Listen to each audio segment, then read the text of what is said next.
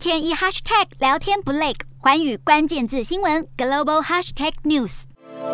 北韩疫情爆发不到三周，官方媒体却已经表示，国内每日新增的发烧人数已经下降到不到十万人，疫情已经获得控制。北韩进行了严格的封锁以及防疫措施来对抗这波空前的新冠疫情。北韩官媒更报道，国家所有的部门还有单位都处于最高警戒和动员状态，所有的海上和空中边界都严格关闭，还彻查所有饮用水的来源，连空气和废水都不放过，就是要严防新冠病毒的传播。